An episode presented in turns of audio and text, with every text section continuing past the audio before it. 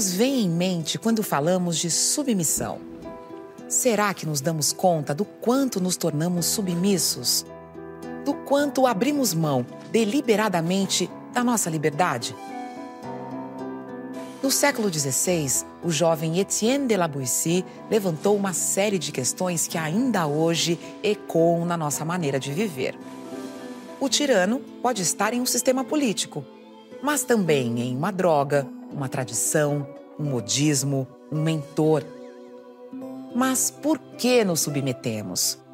Por que um consegue mandar em milhões? Servidões voluntárias e involuntárias, a quem nos entregamos depois de conquistar a liberdade. Tema desta série do Café Filosófico. Se acaso hoje nascesse um povo completamente novo, que não estivesse acostumado à sujeição, nem soubesse o que é liberdade, que ignorasse tudo sobre uma e outra coisa, incluindo os nomes. E se lhe fosse dado a escolher entre o ser sujeito ou viver a liberdade, qual seria a escolha desse povo? A pergunta que dá origem a este café filosófico ela foi feita por um jovem de 18 anos, Etienne de la Boétie. A proposta dele é a pergunta sobre o que nos seduz na servidão. Etienne de la Boétie escreveu várias pequenas obras e poemas, mas a mais importante é esta Discurso da Servidão Voluntária, subtítulo da primeira publicação, Contra um. Contra um só. Montaigne foi amigo muito próximo de Etienne de la Boétie, sentiu sua morte brutalmente e nós temos textos tocantes do Montaigne sobre Etienne. Um deles é a carta em que ele escreve ao pai. E ao final da carta, ele diz: aos 32 anos, nove meses e 17 dias, ele faleceu e se apagou a luz que me iluminava. Toda a história e toda a obra escrita tem historicidade. No caso, temos que lembrar que o momento que ele escreve o livro é de grande avanço do poder real. E aí é que eu vou começar a fazer as relações com hoje.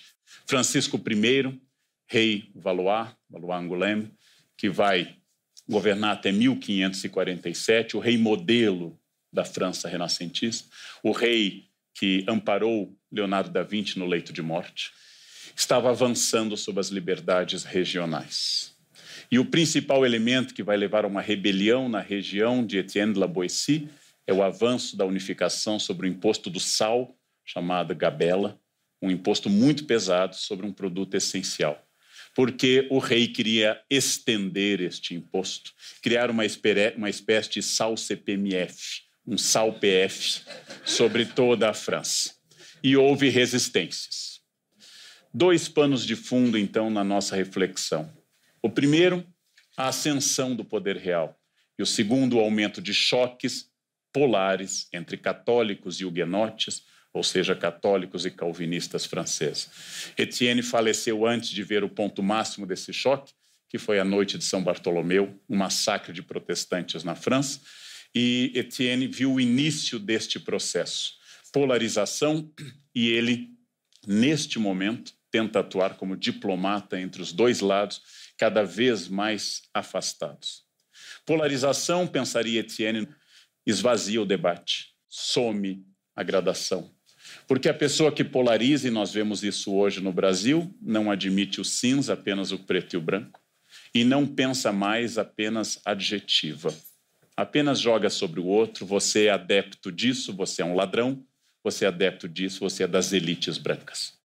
A polarização política é um defeito grave, é um ataque à ideia da reflexão e do raciocínio, ela qualifica, ela grita, ela pensa pouco, ela julga e se vocês querem ver o risco da polarização política, lembrem que o país hoje mais polarizado se chama Síria, e a Síria está expulsando toda a sua população, que se joga no mar para fugir de um país que não conseguiu resolver seus problemas de polarização. Polarização não significa que a gente não possa ter opinião divergente, que é muito bom, mas que ninguém mais escuta ninguém. Boeci detestava essa polarização. Sem dúvida, ele influencia mais do que tudo seu amigo Montaigne, que morreria tão mais avançado em idade do que ele, mas sempre presente com esse método de argumentação clássica, com esse recurso que Etienne usa de nunca citar um rei contemporâneo, jamais falar da política da França, sempre falar de Júlio César, de Alexandre, de Xenofonte, que é mais seguro, é mais seguro para ele. Poder subversivo dessa obra, muito pequena e muito fácil de ler, é a contradição do título: servidão voluntária. Não servidão imposta, não servidão dominadora contra minha vontade, não ditadura excludente, mas servidão voluntária. Porque Etienne resolveu trabalhar a minha servidão, a minha escolha em servir, a minha entrega ao tirano, a minha capacidade de abrir mão da minha autonomia, não apenas a tradicional tirania. Não que ele esteja muito distante, mas separado por alguns anos da publicação da obra de Maquiavel, Maquiavel trabalhou mais o príncipe e os jogos da política. Etienne se preocupa com o fato por que é que as pessoas obedecem. Por que, que elas abrem mão da capacidade de decidir? Para Etienne, os governantes, que ele chama simpaticamente de tiranos ou mestres, chegam ao poder por três vias: eleição, violência ou sucessão. Mas a questão central: por que um manda em milhões? Não é possível explicar apenas pela força, já que nem Francisco I e nem outros, neste caso, deram um golpe. Eles estão à frente de uma linha regular de poder. Deve haver algo mais nessa lógica de dominação. E Etienne encontra nessa contradição. Não é apenas o fato de alguém perder a liberdade que caracteriza a liberdade, mas é o fato de ganhar o controle. Etienne pega o lado positivo de receber o controle porque alguém que abre mão da liberdade ganha a servidão. E aqui ele dá uma pista terrível para todos nós. A servidão pode ser uma zona mais confortável do que a liberdade. Temos mais prazer na submissão do que prazer na liberdade. Este é o X da questão. Ele não analisa o que se perde, ele analisa o que se entrega e o que se ganha. Ele inverte a política e trata do súdito e não do governante, ainda que ele fale do governante. Ao inverter a política, Etienne de la Boétie inverte uma pergunta polar e passa a pensar o que significa essa entrega. Quatro séculos antes de Sartre, ele anuncia o medo da liberdade. Quatro séculos antes de Sartre, ele anuncia a resistência social, psicológica e histórica à autonomia. A autonomia incomoda a liberdade não traz necessariamente a felicidade. A liberdade que nós defendemos, gostamos e nos entusiasmamos, a liberdade que os professores em geral proclamam nas universidades, mais proclamam do que praticam, não traz a felicidade. E uma chave discreta da obra está numa fala de Odisseus, ou seja, Ulisses para nós, tirado do canto 2 da Ilíada, que ele coloca como epígrafe da obra. Ulisses diz aos gregos rebelados nas praias de Ilion, de Troia: não é bom ter vários senhores. Uma coisa maravilhosa, mas ele acrescenta: um só seja o senhor, um só seja o rei. Lamento, Etienne. Por que, que Ulisses não parou na primeira frase? Ele lamenta porque Ulisses, Odisseu, é o seu herói. Por que, que ele não reconheceu que não é bom ter senhores? Não é bom que muitos mandem, mas ele diz: é bom que um só seja o rei. Por que tantos homens suportam um só? Ou pergunta do Etienne: por que tantos burgos se submetem a um único governo? Metáfora de Etienne: o fogo do poder só arde porque eu coloco lenha. Se eu parar de colocar lenha, o fogo se extingue. Não é necessário jogar água. Não é necessário eu me rebelar contra nenhum governo. Basta parar de apoiá-lo. Esta é parte da resistência pacífica dele que vai ser resgatada. Um governo precisa da lenha, e a rebelião, inclusive, pode ser lenha do governo. Comenta ele, eu sei que isso vai parecer estranho a vocês, mas isso estamos na metade do século XVI. Um tirano que já recolhe muitos impostos não cessa de propor, propor novos impostos. Eu sei, isso é absolutamente estranho aos senhores. Quanto mais o governo pilha, mais deseja pilhar. Quanto mais impostos arrecada, mais deseja cobrar. Quanto mais faz lei extorquindo a nação, mais alega déficit para novos impostos. Era um horror na França do século XVI. Dessas ideias surge parte da ideia do anarquismo e da resistência pacífica dele. Mas de onde nós aceitamos este absurdo? Segundo ele, o primeiro passo é o hábito.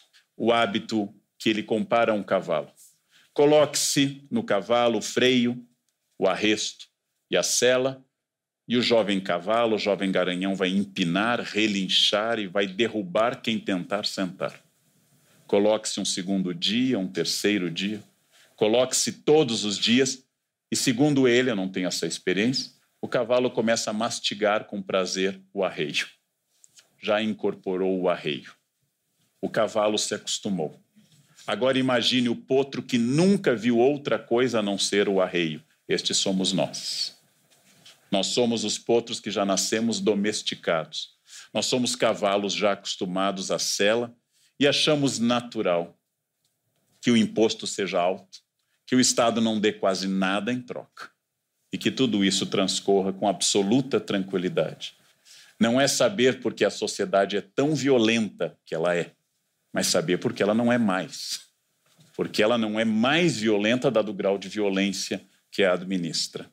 O cavalo que relincha se acostuma, lambe o que o oprime, o hábito produz, vamos ao campo de Aristóteles, uma segunda natureza tão densa que achamos natural que sempre tenha sido assim, que sempre seja desse jeito. Ser livre nos torna responsáveis diante da escolha. Ser livre apresenta angústia. Trair o pássaro com um apito ou o peixe com a isca de anzol é mais difícil que atrair o povo para a servidão pois basta passar-lhe junto à boca um engodo insignificante. Os teatros, os jogos, as farsas, os espetáculos, as feras exóticas, as medalhas, os quadros e outras bugigangas eram para os povos antigos engodos da servidão, preço da liberdade, instrumentos da tirania. Como os tiranos se perpetuam? Antigamente, em Roma, com espetáculos, jogos, diversão pública. Em troca da tirania, ofereciam pão e circo, diz Etienne. Os romanos, segundo ele, achavam Nero um horror, mas disseram que as festas de Nero eram ótimas. Ao fenômeno festas acrescentou-se no Estado o fenômeno religião. Deus quer o rei, Deus apoia o rei. Etienne propõe, invoca Deus a todo momento na sua obra, que Deus não tem culpa da tirania. Não envolvam Deus na tirania. Deus não tem relação com isso. A religião surge neste campo para tornar suportável o insuportável. Mas os tiranos não governam só com religião ou com hábito. Os tiranos precisam de assessores.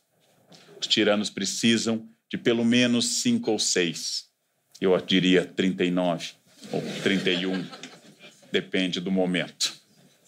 Os tiranos precisam de um grupo que os apoie porque cada um destes cinco ou seis, diz Etienne, manda em outros dez ou vinte, e estes dez ou vinte mandam em cem, e nós estabelecemos, aí eu cito um dos grandes especialistas em Etienne, Marcel Conche, frase é dele, o tirano tiraniza graças a uma cascata de tirania, em que os tiranizados, para se vingarem, tiranizam os abaixo. Quanto mais eu for oprimido, mais, diz Marcel Conche, mais eu tiranizo também. Os tiranos vão sendo multiplicados. Humilha, também foi humilhado.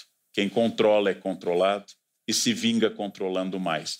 E assim o tirano vai do topo desta cadeia alimentar à base, sendo respeitado voluntariamente por pequenos tiranos que se produzem na sala de aula, no trânsito, nos condomínios e nas famílias. Quanto mais eu sou oprimido, mais eu oprimo.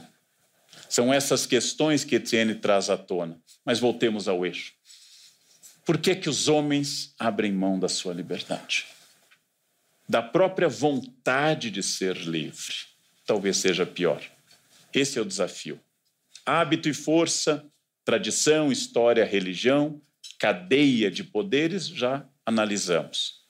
Mas Etienne roça naquilo que Sartre vai desenvolver mais em outro campo, Ser livre nos torna responsáveis diante da escolha. Ser livre apresenta angústia. Ser livre me torna responsável. Ser livre implica responsabilidade sem garantias. Curiosamente, esta liberdade profunda que não existia até há pouco tempo escolha de profissão, escolha de casamento, escolha de estado civil e até escolha de gênero sexual essa escolha que não existia de forma tranquila não nos tornou brutalmente felizes. A liberdade, Etienne, traz essa angústia que é a responsabilidade. Quanto mais eu ofereço às pessoas chance de elas escolherem, mais elas ficam angustiadas. Porque as pessoas se sentem sujeitos quando elas escolhem. Mas, como lembra nosso já participante do café filosófico, como lembra Zygmunt Bauman, eu me tornei objeto ao consumir. Não é à toa que a cada ano as siglas e os slogans das roupas crescem mais. Porque eu me tornei um outdoor, eu me tornei uma propaganda de mim mesmo, na esperança de que essa escolha me torne sujeito. E lembra Bauman, num texto muito elementar, 44 Cartas do Mundo Líquido, que eu me torno, na verdade, também objeto e não sujeito. É importante lembrar que na fantasia mais comum hoje de ficção, que são os zumbis, os zumbis andam nos shoppings. Sempre eles vão para um shopping. Todo zumbi acaba num shopping. Ou as pessoas estão dentro de um shopping defendendo contra o ataque dos zumbis. E os zumbis andando de braços assim, buscando cérebros, coitados, morreriam de fome na maior parte do país. Somos uma pátria hostil aos zumbis. Esse é um defeito a isso. Quando o zumbi anda dizendo brain, brain, ele está metaforizando o consumo num grande shopping de pessoas andando para lá e para cá em busca da nova capinha do celular. Porque surgiu uma nova capinha. E eu não tenho aquela nova capinha, porque agora essa capinha é legal. Este impulso enorme de eu ser sujeito pela escolha é provavelmente aceitar que eu também sou um produto de consumo no meu corpo, na minha roupa e nas minhas escolhas. Mas lembre, Etienne, que o custo por tirano é alto, ele não é simpático ao tirano. Os tiranos não são amados, os tiranos não têm amigos porque a base da amizade, ele invoca a ética aristotélica, é a virtude. Os tiranos têm cúmplices, temem-se, entretemem-se, eu poderia traduzir. Os tiranos apenas temem o momento que um deles fará Etienne não usa essa expressão, uma delação premiada. Diz Etienne, agora a frase é dele: quando os maus se reúnem, há uma conspiração, não uma sociedade. Como a amizade floresce na igualdade, o tirano não pode possuir amigos, pois coloca-se acima de todos. O preço da tirania é o isolamento. O tirano nunca está acompanhado. Ele sempre precisa ter cuidado com o que diz com o que ouvem dele. O tirano nunca baixa a guarda, porque se colocando acima dos outros, ele nunca estabelece essa isonomia, essa igualdade, que é fundamental para a amizade. Eu vou voltar à amizade agora sob o enfoque do Montaigne. Há uma conclusão quase bizarra sobre o texto aplicado à história. Como é que de uma luta de liberdade, como é que pessoas livres, que se reúnem para derrubar uma tirania. Como é que essas pessoas, após uma luta épica, instauram uma tirania ainda pior? A Rússia czarista era um regime fechado, sem nenhuma constituição. O czar governava por ucases, por decretos, baseado no poder da Igreja Ortodoxa, no antissemitismo declarado. O czar era o paizinho da nação. E exercia um poder que até a metade do século XIX tinha ainda servos ligados à terra. Os russos, organizados em diversos partidos, no meio de uma crise violenta da Grande Guerra, os russos se levantam e derrubam o poder odioso do czar de Nicolau II. Executam ele, a família, as filhas e o filho. E a Rússia czarista se livra de uma família que de 1613 a 1917 oprimiu e formou a Rússia. Então os russos levam ao poder Stalin, que consegue de longe, com muito mais técnica a partir de 1928, por Lei Lenin, que também é uma ditadura, mas conseguem de longe um controle imensamente maior do que Stalin conseguiu. E os russos continuam se rebelando, e os russos fazem a desestalinização, implantam medidas libertárias pós-queda do Muro de Berlim, e hoje tem, estão à frente de Putin, que é um governante autoritário. Menos que Stalin, mas é por falta de espaço, não é por falta de vontade. A Rússia czarista deu origem ao stalinismo, num anseio de liberdade. Vamos mais recentemente 1968, os estudantes liderados por Daniel Cohn-Bendit estão na rua. Todo o poder à imaginação. É o grande espolcar da juventude no século XX. Inspirados na Revolução Cultural Chinesa de 1966, eles estão nas ruas de Paris, a França se agita. Um espolcar de criatividade no cinema de Godard, na literatura, em todo mais. Os franceses então se reúnem para fazer uma eleição no meio deste vento de liberdade, desta primavera estupenda, e De Gaulle, o conservador, o republicano de direita, vence com facilidade as eleições. Ditaduras matam e prendem, mas seduzem. Tiranos seduzem, essa é a ideia de Etienne. Política tem relação com 50 tons de cinza. Quem manda em mim, quem me amarra, quem me controla, também me seduz. Quem me dá a liberdade me joga num vazio difícil de ser preenchido. O que é que se coloca no lugar da liberdade? Quem mais do que os tiranos tem conseguido, para a sua segurança, habituar o povo não só à obediência e à servidão, mas até à devoção? Ampliemos, Etienne. Celulares nossa vida exposta ao mundo. Nossas coleiras eletrônicas. Somos localizados onde estivermos. É possível localizar qualquer ser humano graças ao celular, salvo se for o pai tentando localizar o filho, aí não é possível. Não. Nós fornecemos as informações alegremente. Hitler dirigiu uma ditadura bárbara com auxílio da Gestapo. Hoje, uma central de celular tem mais informação sobre os cidadãos do que a Gestapo sonhou. Na democracia atual há mais controle do que na ditadura, mas há mais liberdade. Exemplo: era possível sonegar impostos no período Médici. Não é possível sonegar impostos hoje. Ou pelo menos é preciso um esforço muito maior. Somos o que Etienne temeu: a sociedade com tiranos felizes no controle. Somos aquilo que Etienne temeu em Ulisses. Ao invés de muitos, temos um governante sobre nossas vidas. Vejamos um exemplo simples. Decido comprar um simples livro, coisa que eu faço com tanta frequência. Antes de comprar, pesquiso no Google. Imediatamente, meu computador é invadido por sugestões similares ao livro que eu fiz, porque o IP do meu computador foi registrado no Google e se diz: este cara tem interesse em história e começam a me mandar pelo Google templates, pequenos boxes que flutuam no meu computador, às vezes por meses. O Google sabe, é o nosso grande irmão. Ele tudo sabe. O Google registrou minha compra e passou a dar ofertas e a vender meus dados como consumidor. Eu dei essa informação a ele, o Google não a extraiu de mim. Eu vou à livraria, quero o livro físico. Eu informo o meu CPF para notinha fiscal. O Estado sabe do meu gosto e quanto eu gasto com livros. Eu comunico para uma empresa, para o governo e comunico ao mundo todo o meu gosto, toda a minha possibilidade de compras. Chego a casa e publico no Face: comprei um livro. KKKKK. Esta é uma servidão voluntária. Nós esquecemos uma lição também do renascimento do grande Francis Bacon. Oferecer informações é oferecer controle. Francis Bacon diz uma frase definidora no seu método: conhecimento é poder.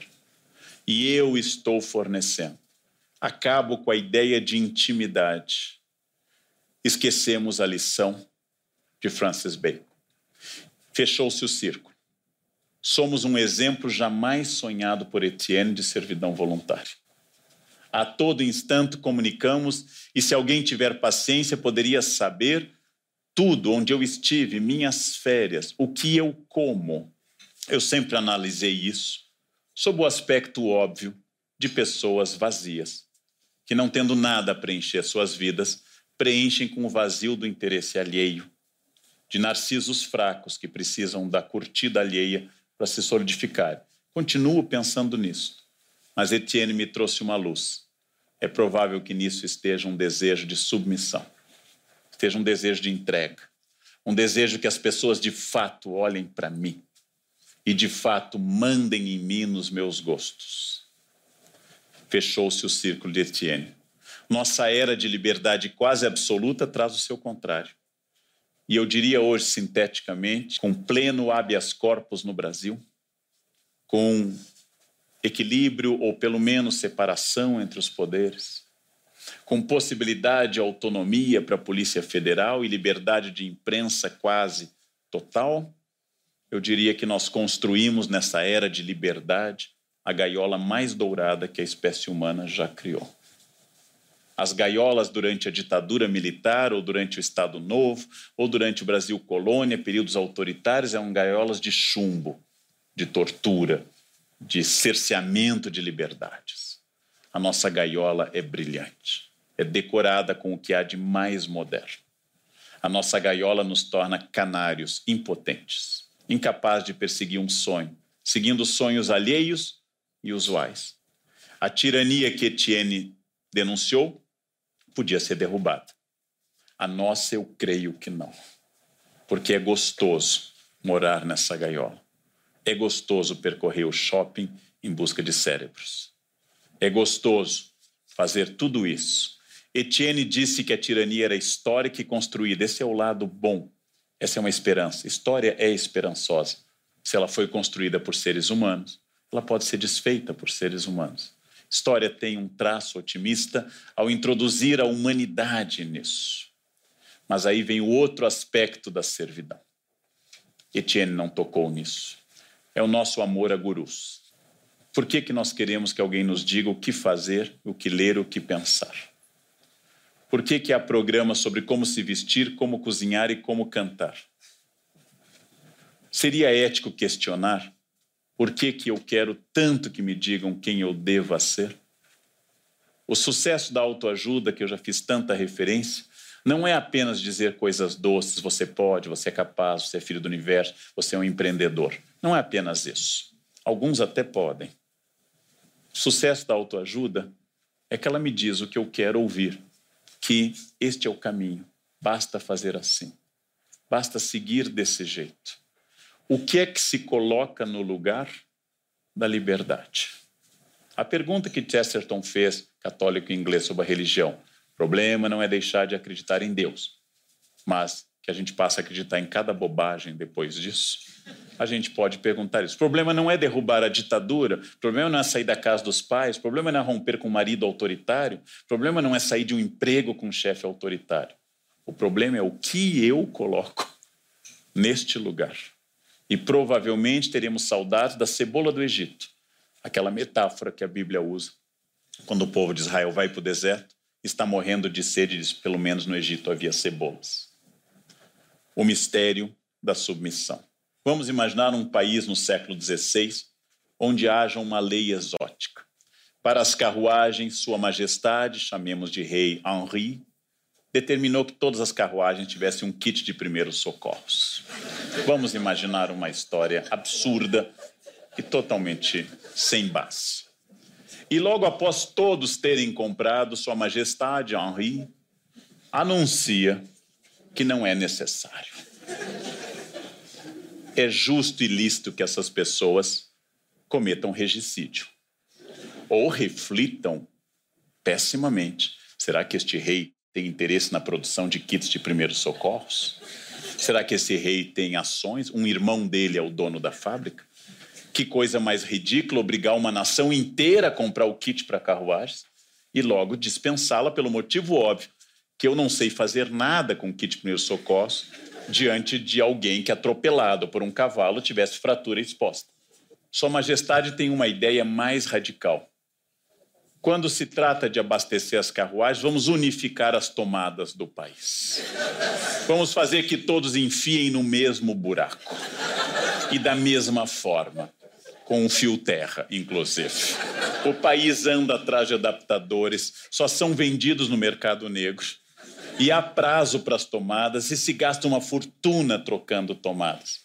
E ao final de um esforço nacional que perturba todos, temos surpresa: nenhum aparelho produzido entra naquelas tomadas. O que vocês diriam ao rei hipotético Henri II, Henri II? O que vocês diriam a esse rei hipotético? Ou você é louco, ou você ganha dinheiro com essa insanidade, ou você está se divertindo às nossas custas. Tudo isso é possível. Etienne apenas perguntou uma coisa: por que é que vocês fizeram isso o tempo todo e de bom grado reclamaram uns para os outros em redes sociais e não fizeram nada contra isso? Né? O que rege a massa? O que faz? Ah, mas é a multa. Para Etienne, não só. A violência não garantiria isso. É preciso que eu concorde no fundo e goste. Onde eu entro nessa história? Onde eu sou parte deste processo? Que tormento estar sempre de olho à espreita, de ouvido à escuta, a espiar de onde virá o golpe para descobrir embustes. Examinando sempre as feições dos companheiros, a ver se descobre quem o trai, rindo-se para todos, receando-os a todos, não tendo inimigo declarado, nem amigo certo. Que tormento fazer sempre rosto risonho, tendo o coração transido, não poder mostrar-se contente e não se atrever a ser triste. Qual é a solução deste código imbricado, difícil? Para Etienne, ele aponta uma coisa que seu amigo Montaigne vai desenvolver. A solução para eu escapar de controles é a única relação onde o controle não pode existir? onde a isonomia é muito grande, é relação de amizade. Montaigne foi ligado a Etienne desde que conheceu o livro Discurso da Servidão Voluntária na forma manuscrita antes dele ser publicado. E tendo se encantado com a obra, procurou o amigo e desenvolveu uma amizade sólida entre eles. Nos seus ensaios, Montaigne diz uma das frases mais bonitas sobre um amigo. Diz: Se me esforçarem a dizer porque eu o amava, Etienne recém-falecido. Sinto que isso não pode ser expresso. Apenas eu responderia, porque era ele, porque era eu. Esta frase, que é fabulosa, parce que c'était lui, parce que c'était moi, preserva no outro a total liberdade, que meu amigo é diferente e igual, porque é ele, parce que c'était lui, e mais, meu amigo permite que se temoa que eu seja eu mesmo. O único lugar onde eu posso fazer isso é a isonomia da amizade, não na tirania da política. Valeria também para o amor, porque eu amo esta mulher, porque eu amo este homem, que é ele, porque é ela, porque sou eu. O amigo não me diminui, mas engrandece. O amigo me faz que eu seja mais eu. O Estado faz com que eu seja menos eu. O amigo se dirige a mim sendo ele. Eu me dirijo ao Estado sendo súdito. Essa ideia, c'était lui, c'était moi, é uma ideia fabulosa. Que ninguém se submeta a nenhuma autoridade intelectual. Que ninguém aceite porque foi dito por alguém. Que ninguém pense que é assim porque foi dito. Que duvidem, que contestem, que enfrentem que pensem abertamente que nada nos salva da nossa liberdade. Etienne lança no fim dessa pequena e maravilhosa obra uma praga final maravilhosa também. Diz ele, cito Etienne: Da minha parte, penso e creio não estar enganado, que Deus reserva nos abismos um castigo especial para os tiranos e seus cúmplices. Pois nada é mais contrário a um Deus bom e clemente do que uma tirania. Diz a grande Golda Meir, uma frase ambígua, típica dela, que eu não odeio os árabes pelo que eles são, dizia a primeira-ministra de Israel. Eu odeio pelo que eles me tornaram. É uma frase dura, Eu não odeio o Estado pelo que ele é. O Estado, em geral, muito medíocre. As pessoas do Estado são muito medíocres. Eu odeio o Estado. Sempre tive esta veia anarquista. Eu odeio o Estado pelo que ele nos tornou. E quando a gente tenta entender Etienne, o gigante acorda em junho de 2013 vai às ruas por alguns dias. Depois o gigante toma dormonide com uísque e entra. Tá. Porque o Estado não é ele e eu não sou eu diante do Estado. Essa é a grande questão. Esta é a praga final de Etienne. A de que os governantes possam arder lentamente no fundo do inferno, porque nosso desprezo eles já têm. Nossa raiva eles já têm. E só resta acrescentar que um dia vem à tona todo este imenso, imenso, e sem nenhuma individuação partidária ou política, esse imenso mar de lama que nós nos vimos envolvidos. Frase final do nosso querido autor. Conselho do Etienne. Sejam resolutos em não servir, e vocês serão livres. Etienne lança o desafio de que parem de reclamar do Estado como tirano, porque esta é a função do Estado. O Estado é tirano, especialmente o democrático. Os ditatoriais, então, nem se fala. E comecem a pensar na sua liberdade diante desse Estado. Sejam resolutos em não servir e vocês serão livres. Um rapaz de 18 anos escreveu isso no século XVI. E pensem sempre no peso profundo que é entregar o dom que é absolutamente meu à liberdade. E parem de seguir gurus de moda, de culinária, de comportamento, de expressão. Parem de seguir gurus que ditam coisas. Libertem-se da servidão voluntária. Este desafio de Etienne será que nós conseguimos? É um desafio que tem quase 500 anos e eu tenho repetido para mim o que impede que eu seja livre, o que impede que eu não tenha a vida que eu quero ter, o que impede que eu não faça. Etienne diria: apenas um ser humano, apenas uma pessoa, exclusivamente a sua decisão. Não sirvam e vocês serão livres. Que nós podemos encontrar no meio de tudo isso o que o Hamlet, sobre o qual eu tratei aqui uma vez, dizia: eu poderia morar numa casca de nós e eu seria livre. Eu poderia morar no Brasil e eu seria livre se eu entendesse o que Hamlet e Etienne de la Boétie nos aconselham.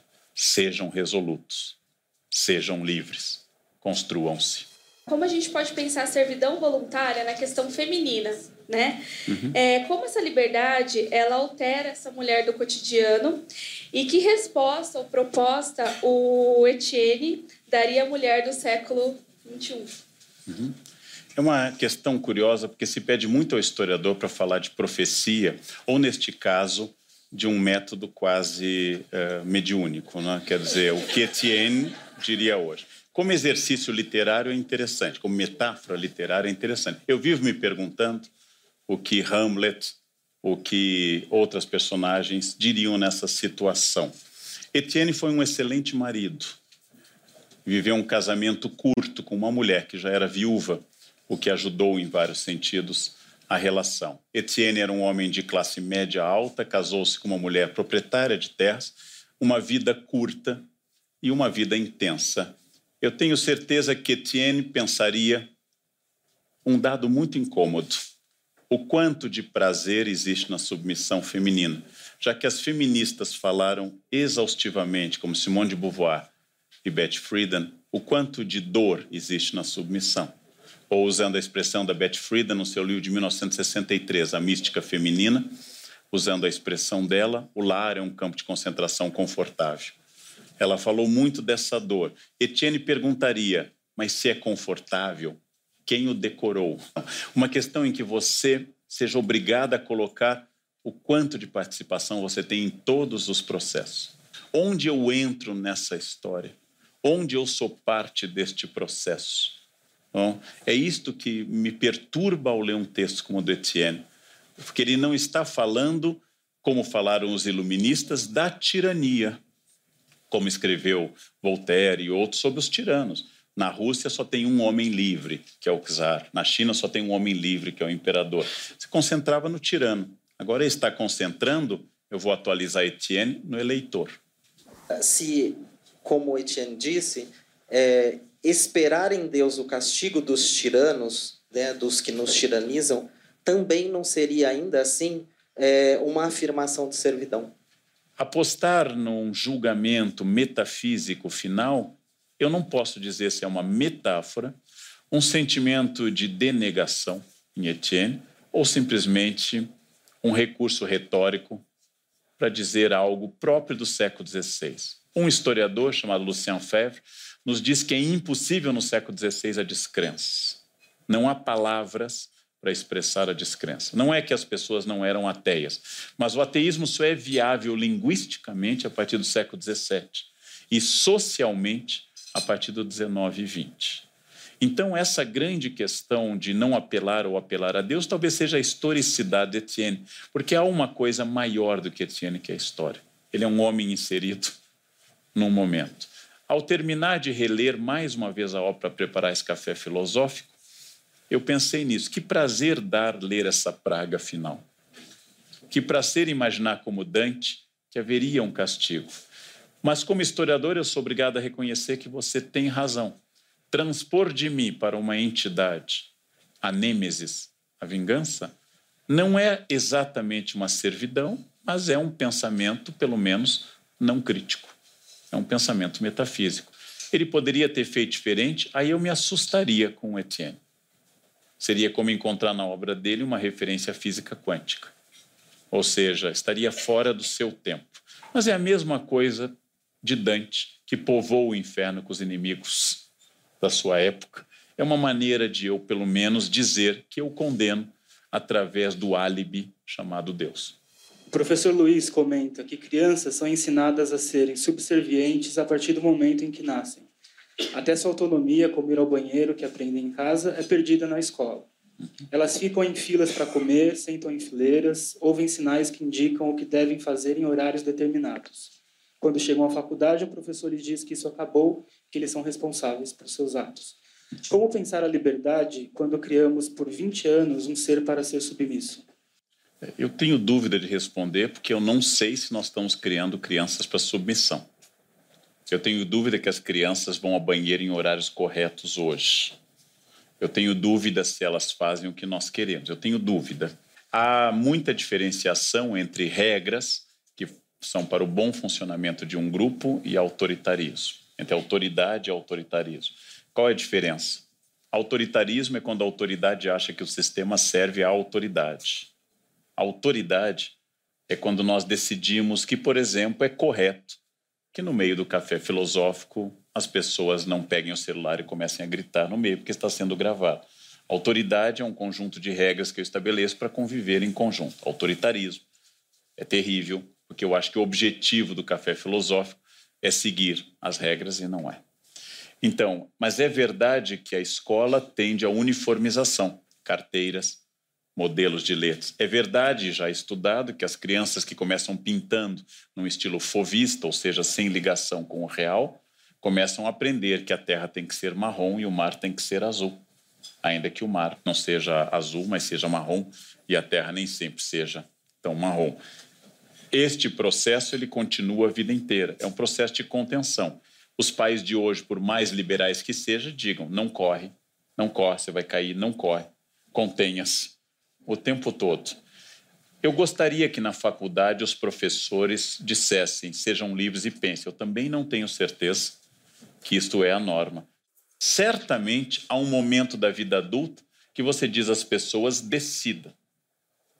E este momento contraria todos os momentos anteriores que você diz siga a norma. Respondendo como Etienne, é preciso saber o quanto da minha submissão à norma é vontade minha e o quanto ela inclui a minha servidão voluntária. Ou seja, essa é a grande questão. Seguir normas não é um problema. Eu sigo as normas constantemente. Não gritar em certos ambientes, usar o cinto no avião. Mas as normas que têm o princípio da etiqueta, que quando foi definida no século XVI, especialmente pelo cortesão de Castiglione, significa pequena ética, ou seja, o respeito ao espaço do outro. Mas é uma questão muito interessante que mereceria muito mais debate. Nós vivemos dizendo uma coisa e cobrando outra. Vivemos dizendo às pessoas: escreva em caneta azul nessa página, em tantas linhas, e seja criativo. E use a criatividade. Nós temos contradições normativas muito interessantes. Né? Porque é difícil, como Locke pensou, a vida em sociedade implica abdicar de vários princípios. É uma contradição que precisaria de mais exame, mas é muito interessante a questão. Sejam resolu re resolutos. Resolutos não servir e vocês serão livres. Também não é uma afirmação dessa servidão voluntária? Uhum. Quando ele impõe, talvez, não sei se a palavra seria essa. Ele está dizendo: só há um caminho que é ser livre. Liberdade pressupõe que você possa fazer seu próprio caminho. É uma, é uma ação pela negação. Então, se você entender que não, que Etienne está estabelecendo uma doxa, uma opinião, e essa opinião é dele, e eu posso ser livre para ser submisso, eu acho que Etienne concordaria. Você é livre para ser submisso também. Mas ele nos convida a um desafio, o desafio da liberdade, o desafio de pensar por si, o desafio de não refletir sobre o outro, minha dor ou minha angústia. Esse desafio, ele é muito grande. Agora, você é livre para não ser livre. É uma contradição em termos, né? A liberdade não garante a felicidade. Pelo contrário, eu acho que ela tem uma chance grande de, de tornar sua vida mais incômoda.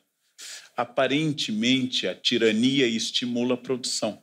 Ou usando uma metáfora que já se usou várias vezes, a Suíça, em cinco anos de estabilidade, produziu o relógio Cuco.